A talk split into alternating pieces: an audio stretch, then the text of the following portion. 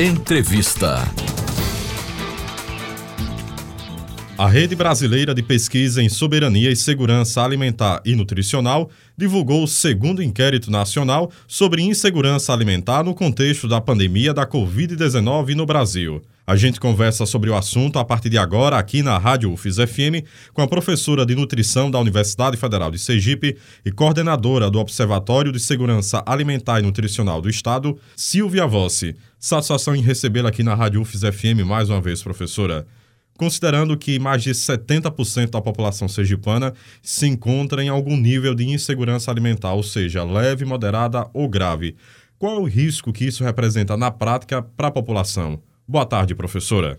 Boa tarde, Josafá. Boa tarde aos ouvintes.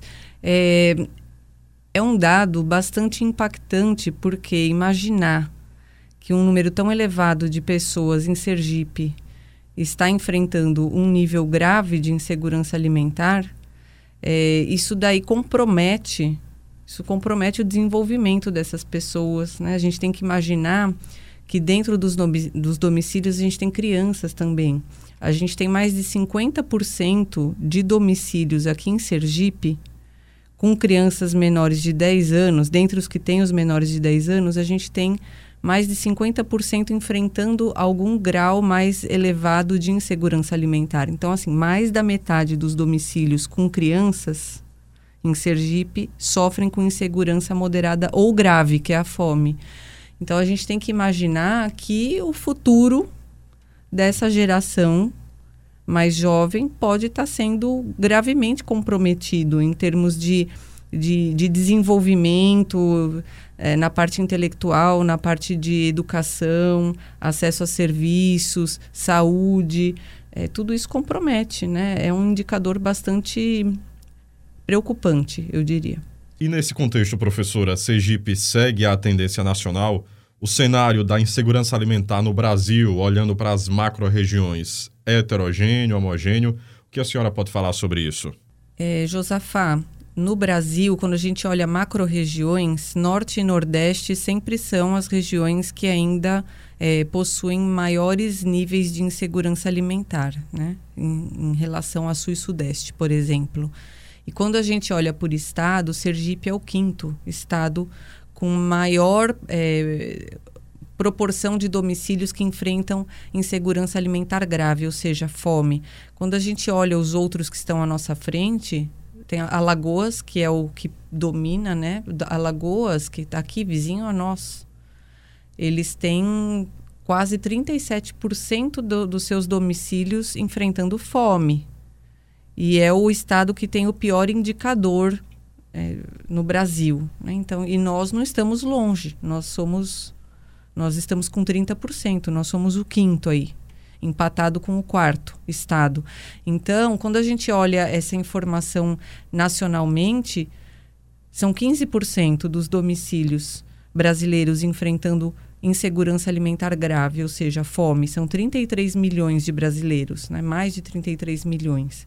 Quando a gente olha para Sergipe, são 30%. Então, proporcionalmente, é, a nossa situação é bastante séria Agora, quando a gente olha número de domicílios, claro, você pega o estado de São Paulo, proporcionalmente eles vão ter um, um, um, vão ter uma insegurança alimentar grave menor, mas quando você olha em número de domicílios, eh, isso daí passa, a, a, em termos quantitativos, é maior do que aqui em Sergipe. Só que a gente tem que olhar, no meu ponto de vista, a questão proporcional né? Porque a gente está olhando para o nosso estado. Então, mais de 70% de domicílios enfrentando algum tipo de insegurança alimentar, algum grau de insegurança alimentar, isso é bastante sério. Só para que o ouvinte tenha ideia, a gente avalia a insegurança alimentar em três níveis. Então, a gente tem o nível leve, o nível moderado e o nível grave. O grave é a fome. Então, o leve já é, já são aqueles domicílios em que as pessoas já têm uma preocupação ou uma ansiedade em relação à falta do alimento.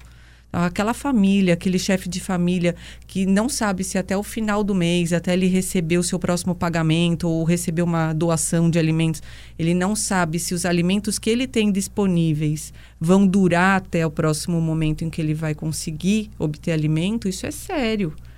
Isso gera uma ansiedade, isso gera estresse, isso gera é, enfim, já, já, é um, já é uma violação do nosso direito humano à alimentação. Né?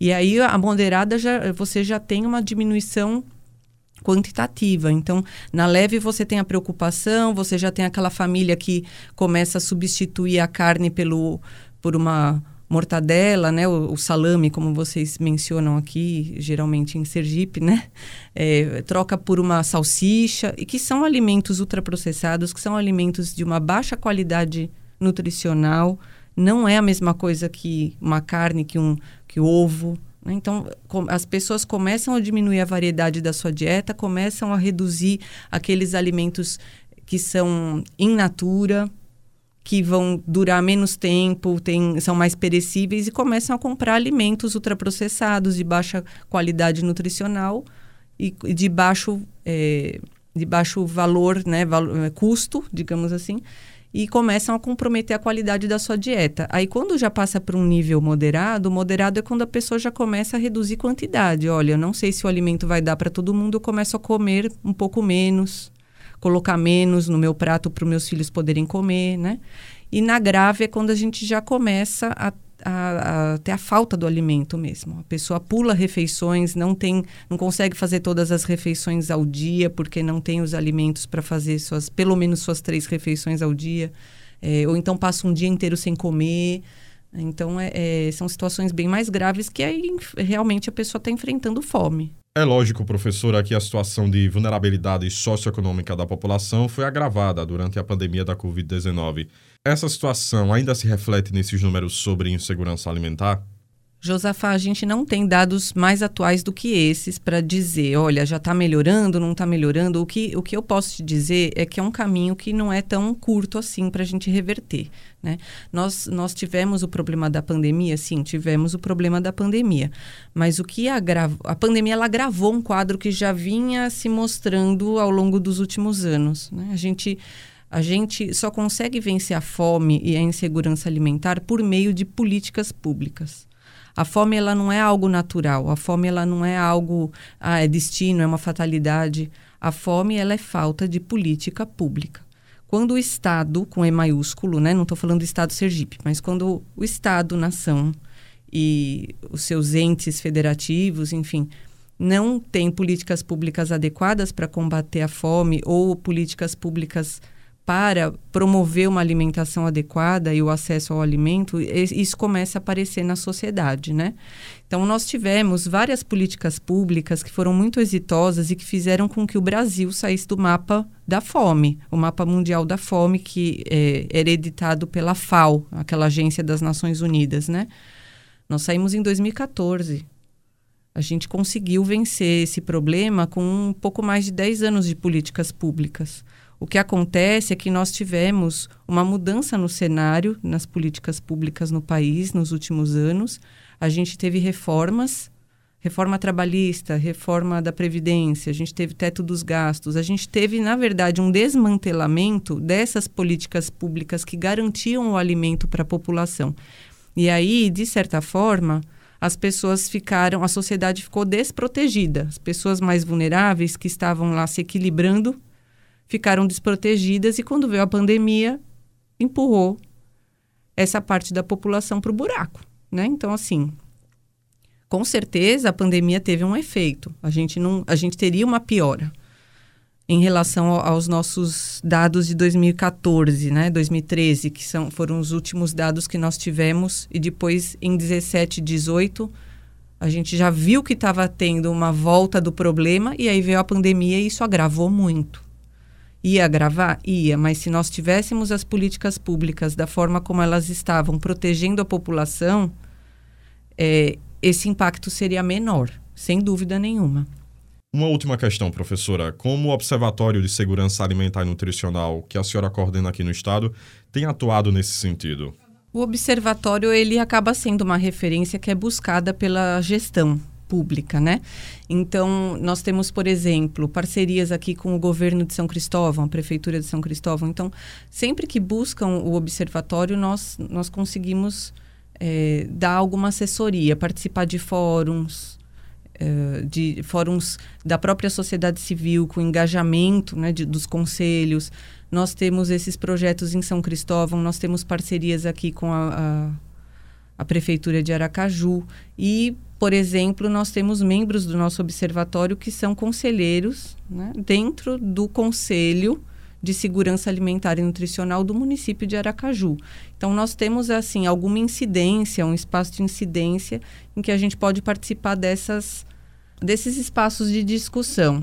Recentemente, nós fomos convidados para participar de reuniões junto do Conselho de Segurança Alimentar e Nutricional aqui do estado de Sergipe, para fazer a, a, discussão da próxima conferência estadual, né, que são espaços em que a população vai trazer as suas demandas e essas demandas serão levadas por delegados, né, por, por representantes do Estado para a Conferência Nacional, justamente para que saiam relatórios com diretrizes de onde o governo precisa atuar, tanto nacionalmente como localmente.